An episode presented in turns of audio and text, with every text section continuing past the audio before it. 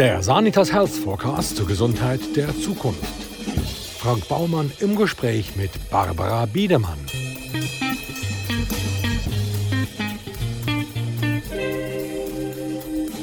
Professor Dr. Barbara Biedermann ist Fachärztin für innere Medizin. Nach einem Forschungsaufenthalt in Yale kehrte sie um die Jahrtausendwende nach Basel zurück, wo sie an der Universitätsklinik im Kantonsspital Bruder Holz als leitende Ärztin für molekulare innere Medizin tätig war. Heute ist sie selbstständige Haus- und Landärztin und CEO von Cobedix, einer Firma, die Lösungen zur Dokumentation von klinischen Untersuchungsbefunden und zur Förderung wissenschaftlich fundierter Diagnosestellungen anbietet. Barbara Biedermann, Sie sind Landärztin, aber der Weg dort an, der ist ja nicht wirklich geradlinig. Wie sind Sie aufs Land gekommen? Aber sagen Sie jetzt bitte nicht mit dem Auto. ja, also ich würde mal sagen, im Mittelpunkt ist Medizin an sich. Also das ist sicher etwas, wo ein Fachgebiet, das mich wahnsinnig fasziniert hat, eigentlich schon seit klein, seit der Primarschule. Ich habe mal dort einen Aufsatz schreiben, was ich werden möchte. Und ich habe dann geschrieben, ich möchte Chirurgin werden. Das hat sich dann im Verlauf des Studiums ein bisschen geändert, wobei ich meine, ich habe relativ konsequent dann äh, gefunden, wenn ich möchte Ärztin oder eben Chirurgin werden, dann muss ich wahrscheinlich das Gimmi machen und nachher eben studieren. Nach dem Studium oder schon während dem Studium mit der Praktika ähm, kommt man ins Spital und nachher macht man Assistenzzeiten in verschiedenen Regionen von der Schweiz. Ich bin dann in Luzern und in Bern gewesen. Und eben nach der Assistenzarztzeit bin ich dann äh, in die USA zweieinhalb Jahre und habe mich dort der Forschung gewidmet und habe dort untersucht, wie, wie Gefäßentzündung Krankheitsprozesse ähm, treibt. Zum Beispiel die Arteriosklerose, das ist so die im Volksmund die Arterienverkalkung.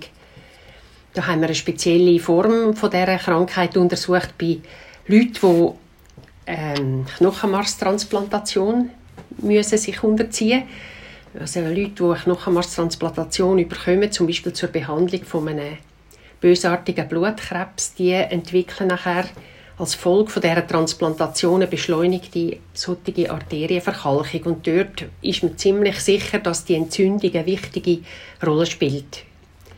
Weil das gespendete Knochenmark, das greift dann die, die ähm, Empfängergewebe an, zum Beispiel eben auch Blutgefäße. Und die reagieren dann so mit ähm, mit einer Arterienverkalkung. Und gelten Sie zwischen Arterienverkalkung und Alzheimer liegen Welten? Die haben ursächlich nichts miteinander zu tun. Also, ich würde mal sagen, Alzheimer und Arterienverkalkung ist wirklich unterschiedlich, ein unterschiedlicher Prozess.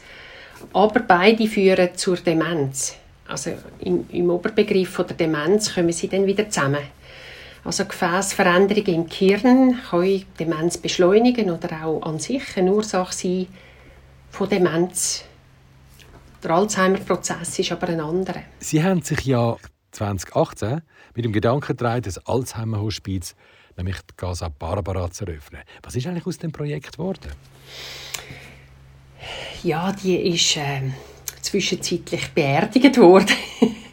Und zwar auf dem Weg dorthin ähm, hat es Auflagen gegeben. Einerseits natürlich von der Gesundheitsdirektion, das ist klar bei so einer Institution. Das haben wir aber noch geschafft, die Hürde. Dann hat es aber auch äh, bauliche Auflagen gegeben, weil die Liegenschaft, wo wir das haben realisieren ist in der Kernzone von, von, vom Dorf, wo, wo, wo ich daheim bin. Und ähm, ja, und die, die baulichen Auflagen, die haben dann äh, zu einer erheblichen Bauverteuerung geführt. Und dann ist das Projekt plötzlich von der Größe her einfach so geworden, dass, dass es dann nicht mehr im, im, im Bereich war, wo ich in meiner Lebensphase ähm, weiter verfolgen Ich meine, mich hat damals motiviert, erstens eben hatte ich die Gelegenheit gehabt, die Liegenschaft, wo ich Praxis drin hatte, zu kaufen. Und ich habe dann mir überlegt, gut, wir haben selber bei unseren Patienten natürlich solche, die von der Demenzkrankheit betroffen sind. Und wenn die natürlich in der Nähe von ihrem Arzt oder auch vom Betreuungsumfeld medizinisch auch könnten allenfalls den Aufenthalt nehmen, dann ähm, wäre das eigentlich eine super Synergie. Dann ähm, ist es auch ein schöner Ort. Das hat mir, hat mir auch selber, wenn ich einmal so betroffen wäre von so einer Krankheit, dann ich denke, das wäre eigentlich nur ein schöner Platz zum sein. Und ähm, ja, habe dann gefunden, dass das wäre von der Größe her nicht eine so gigantische Institution, sondern eine kompakte, kleinere Institution, so zwischen 10 und 15 Personen, die hier könnten wohnen.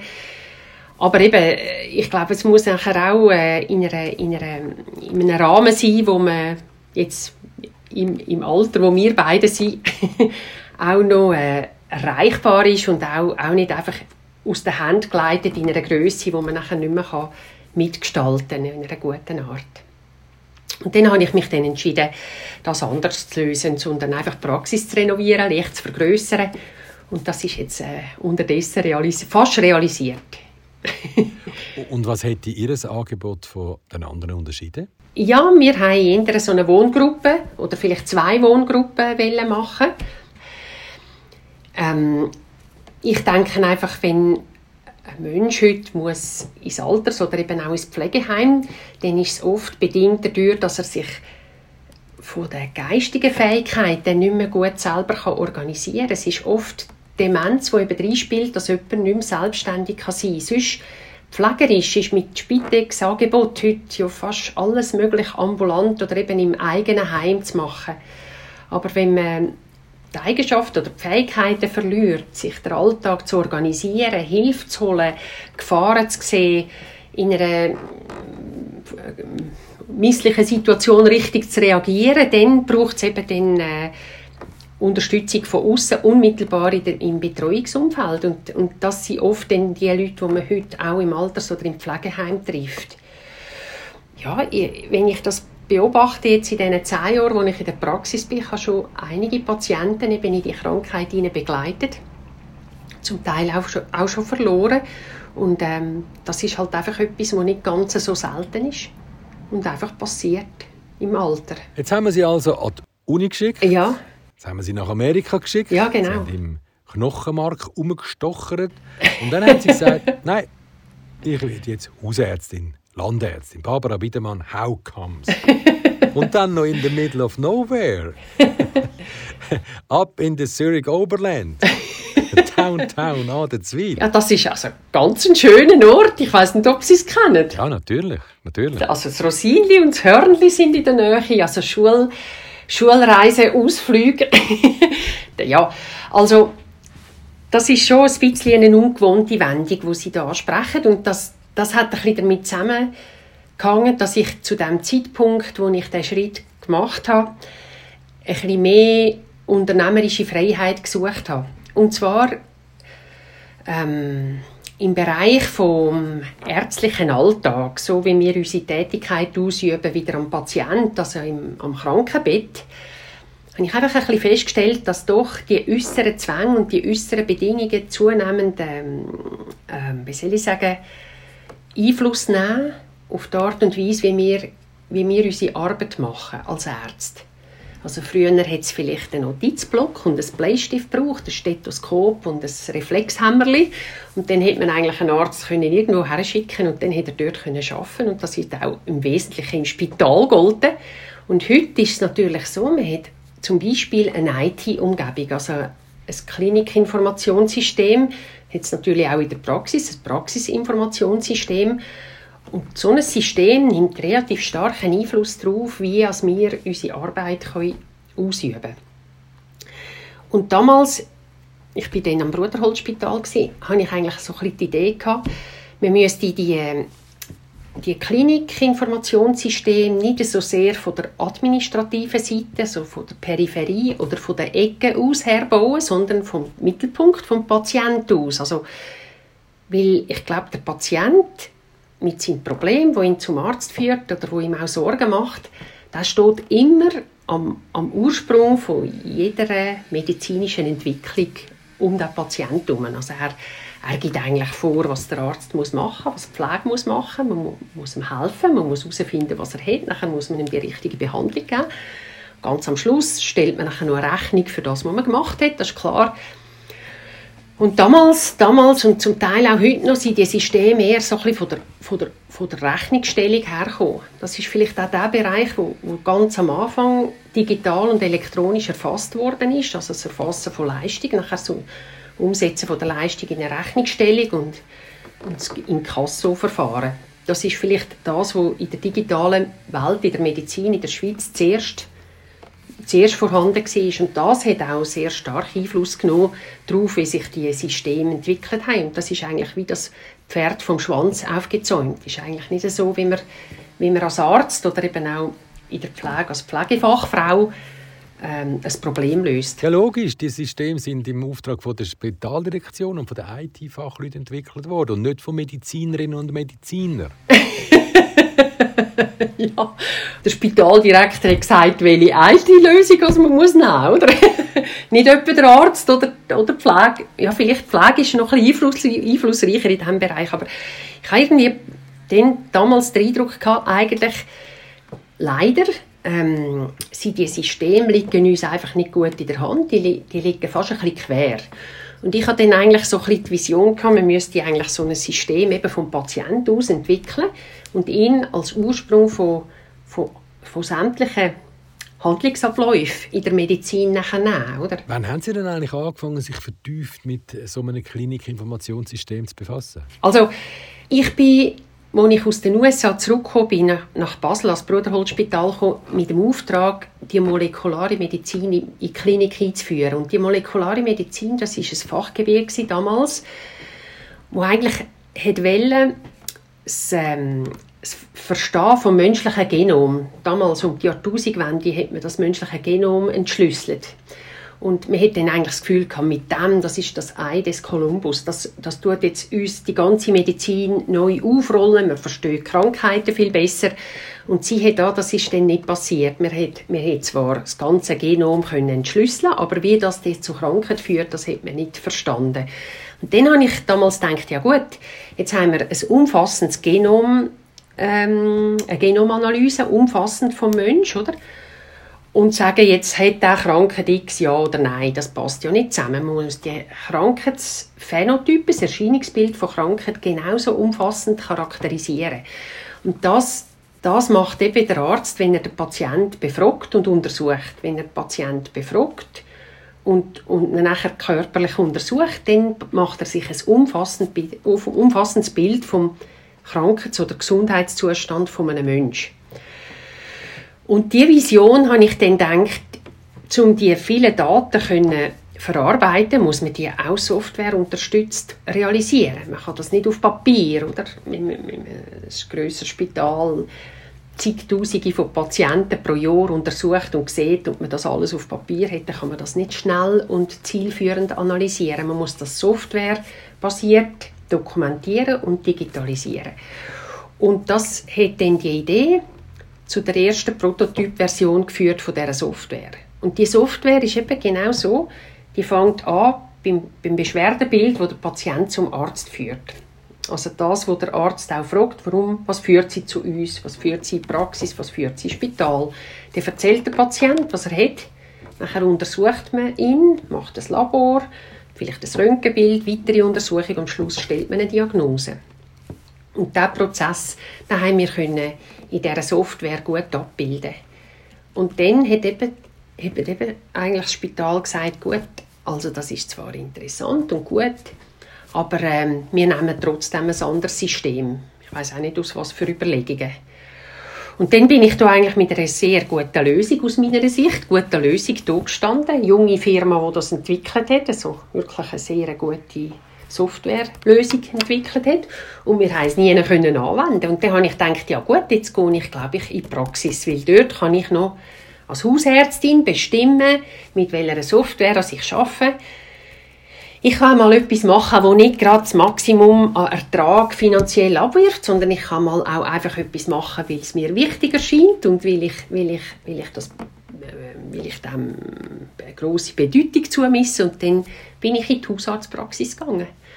Und das hat eigentlich super gut funktioniert, bis heute.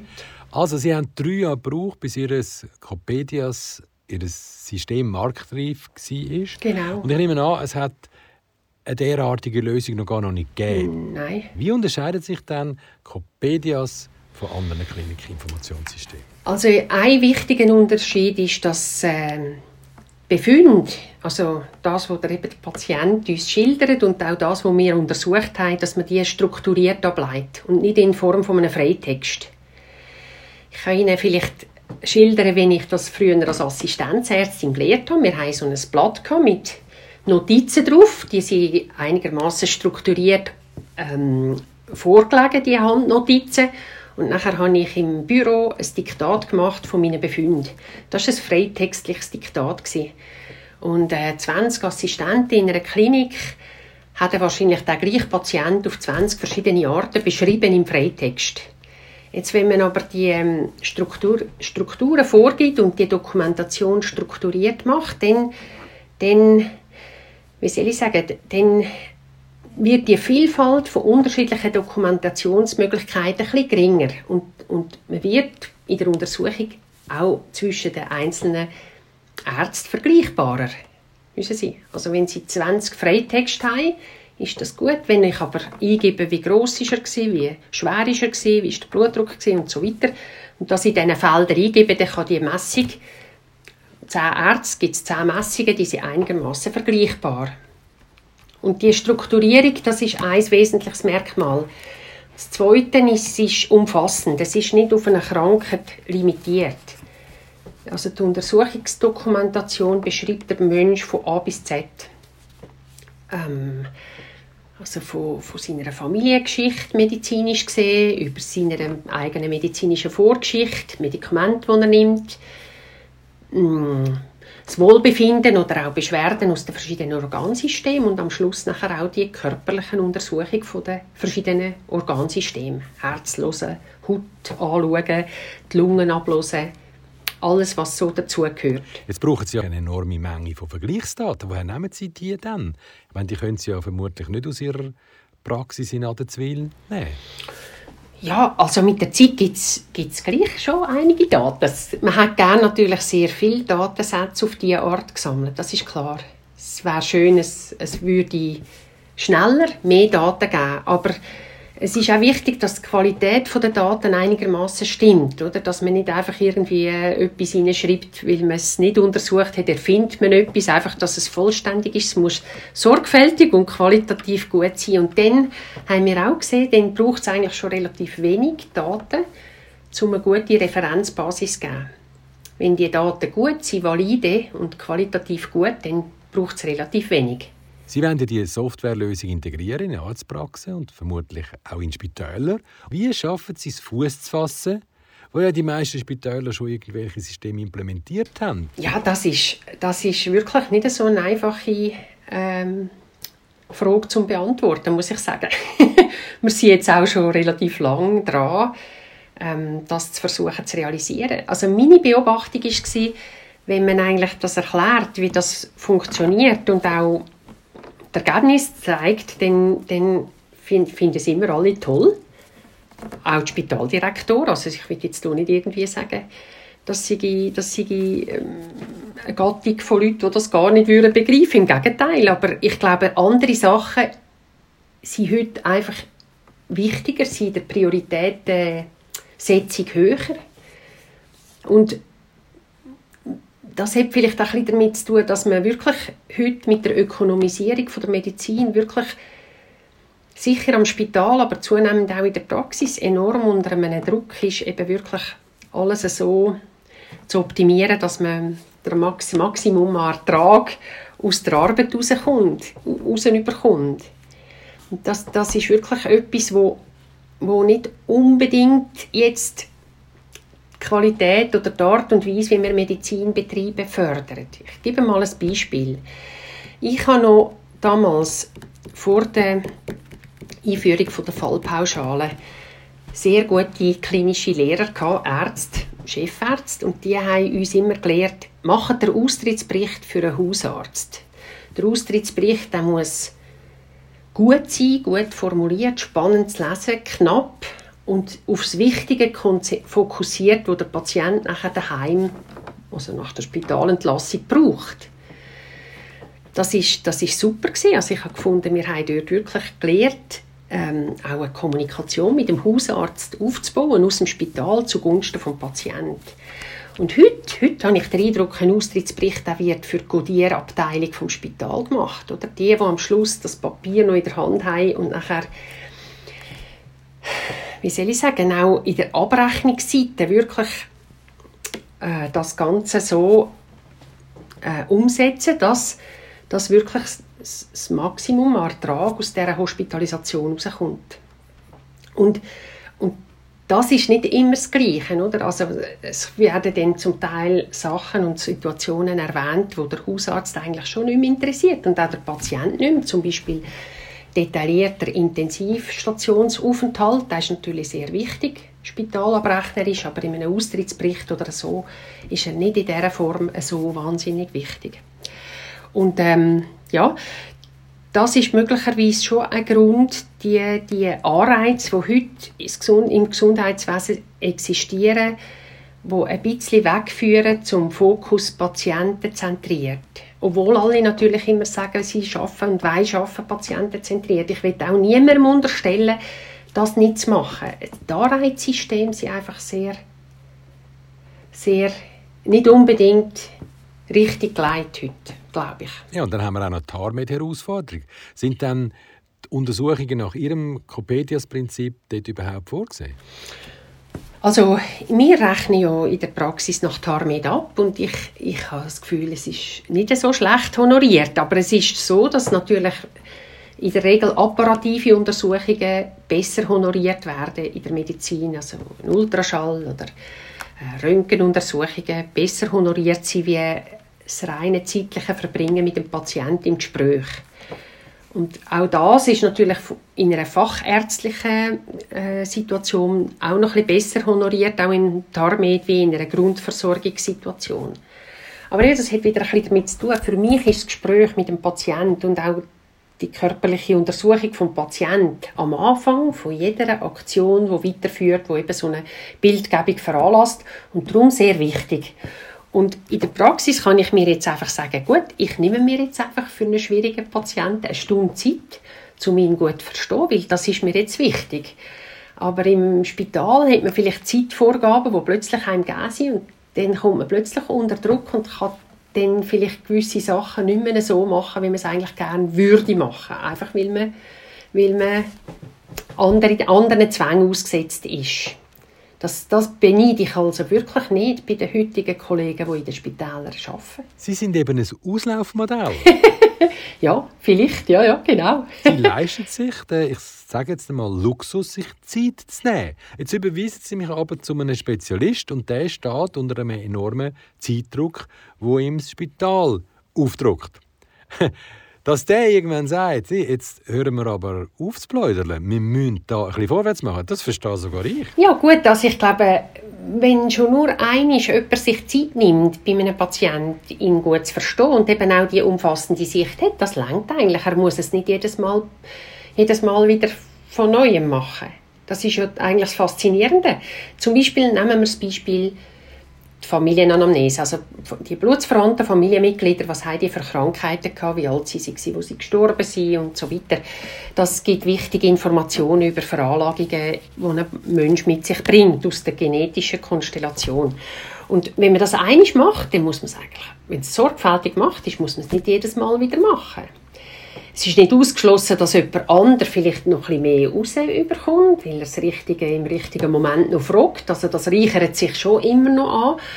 Aber nach meiner Erfahrung, wenn es einmal sorgfältig und gut gemacht ist, schon besser wie gar nicht, oder?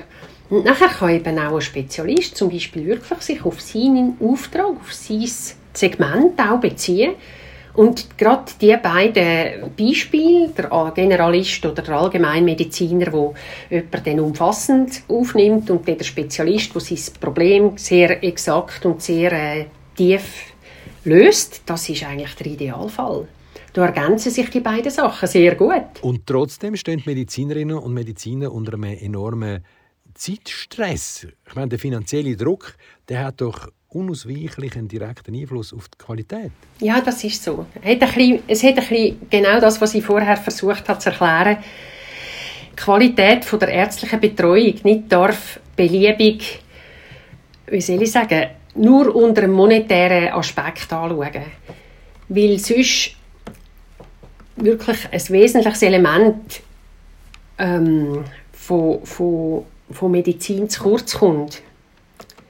Bei, bei komplexen, schwierigen Krankheitsbildern, die länger brauchen, wie die Fallpauschale vorgibt, bis man sie gelöst hat, oder wo man vielleicht, vielleicht gar nicht richtig lang gar nicht richtig versteht, was, was eigentlich das Grundproblem ist und nachher gar keine Fallpauschale hat, um quasi noch das Geld einfordern für das. Also das Fallpauschalensystem ist sicher ein spannendes System, aber hat schon auch seine Nachteile. Ja, es ist systemimmanent. Ja, das stimmt. Man kann das nicht ändern.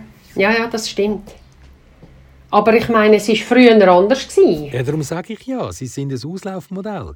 Die Slow-Medizin ist vom Aussterben bedroht. Ja, ja. Ja, ja, ich stelle aber durchaus auch fest, dass junge Kolleginnen und Kollegen sich eigentlich auch freuen an der Art von Medizin, wie wir das jetzt eigentlich möglich machen. Eben, dass man sich mit dem Patienten Zeit nehmen kann, sich mit ihm unterhalten, ihn genau verstehen. Das finden eigentlich auch die jungen Ärzte gut. Und ich meine, die Entwicklung, die wir jetzt haben, die geht ja weiter. Und das Pendel schlägt auch vielleicht wieder in die andere Richtung aus. Also ich glaube, es ist ja nicht so, dass wir, dass wir nicht den Schritt in die Moderne gewagt hätten. Wir haben ja auch etwas zur Digitalisierung von deren Untersuchung entwickelt. Also wir schreiben nicht mehr mit Bleistift und Papier, sondern wir haben eigentlich immer noch ein relativ modernes Tool, wo die Analyse von diesen Daten nachher erlaubt. Und mit dem können junge Ärzte von erfahrenen Ärzten lernen, können, können sich mit Peers vergleichen. Es gibt natürlich äh, äh, ein Spektrum von Anwendungsmöglichkeiten, das fast endlos ist und auch in Zukunft weist. Aber im Moment, da haben Sie recht, am Anreizsystem, wie es vor allem mit der stationären Medizin heute existiert, an dem kann man nicht vorbei, wenn man in, der, dem Spital arbeiten will. Da haben Sie völlig recht. Das ist offensichtlich so. Mit dem muss man sich abfinden. Und dann, aber die Tatsache, dass es Patienten gibt und es gibt Menschen, die einfach nicht so gut in die, in die ertragreichen Fallpauschalen reinpassen, oder? das ist leider eine Tatsache. Oder? Und denen muss man ja gleich helfen. Tue ich das jetzt idealisieren, wenn ich sage, Hausarzt oder jetzt in Ihrem Fall Landärztin, das ist doch eigentlich ein Traumjob. Ja, es ist wirklich ein Traumjob aus verschiedenen Gründen. Also es ist eben erlaubt noch eine gewisse Freiheit, äh, zu entscheiden, wie man schafft, oder? Wenn man selber Unternehmer, Arzt will sein und kann sein. Und ähm, eben, es ist, es ist die, die umfassende Sicht auf Probleme, die natürlich spannend ist und herausfordernd, aber auch nicht jedermanns Sache. Oder? Ich bin natürlich wahnsinnig froh, dass es gute Spezialisten gibt. Gute Radiologen, die Röntgenbilder Exper äh, sind dort drin und das gut befunden, weil das kann ich nicht in jeder, in jeder Lage und in jeder Situation. Und von dem her, die, die beiden Aspekte zählen sich ergänzen und zum Wohl des Patienten äh, gemeinsam weiterentwickeln. Und das Anreizsystem sollte die gute Medizin fördern. Gibt es eigentlich genug Nachwuchs bei den Hausärzten? Also viele sagen eben, sage fast im, im Prinzip, das Problem sei gelöst. Viele Junge möchten Hausärzte werden. Ich glaube aber tatsächlich so ein bisschen die die, die bedingungslose Identifikation mit dem Patienten und mit seinem Problem und auch die Einsatzfreude, die ist natürlich, die ist natürlich schon auch fordernd, muss man sagen. Also, und ähm, da haben Sie vielleicht auch recht, eben, das ist vielleicht wirklich in der heutigen Zeit ein, ein Auslaufmodell von diesen Hausärzten, die wirklich noch einen grossen Teil von der Zeit auch für ihre Patienten da sind, ausschließlich für ihre Patienten. Es ist auch gut, dass gute ärztliche Notfalldienste quasi den Ärzten die Freizeit ermöglichen, Ferien und so weiter. Also das, das, ohne das wäre es wirklich schwierig. Jetzt, ob es genug gibt, hm, schwierig. Also, also, also gibt es einen Nachwuchs? Das war eigentlich die Frage. Hm. Also man, man sagt, es gäbe durch das Institut für Hausarztmedizin wirklich viele Junge, die möchten Hausarzt werden ja. ja, das sagt man so. Aber bei uns in der Gegend gibt es die meisten Kollegen Hausärzte haben einen Aufnahmestopp, die nehmen nicht mehr neue Patienten.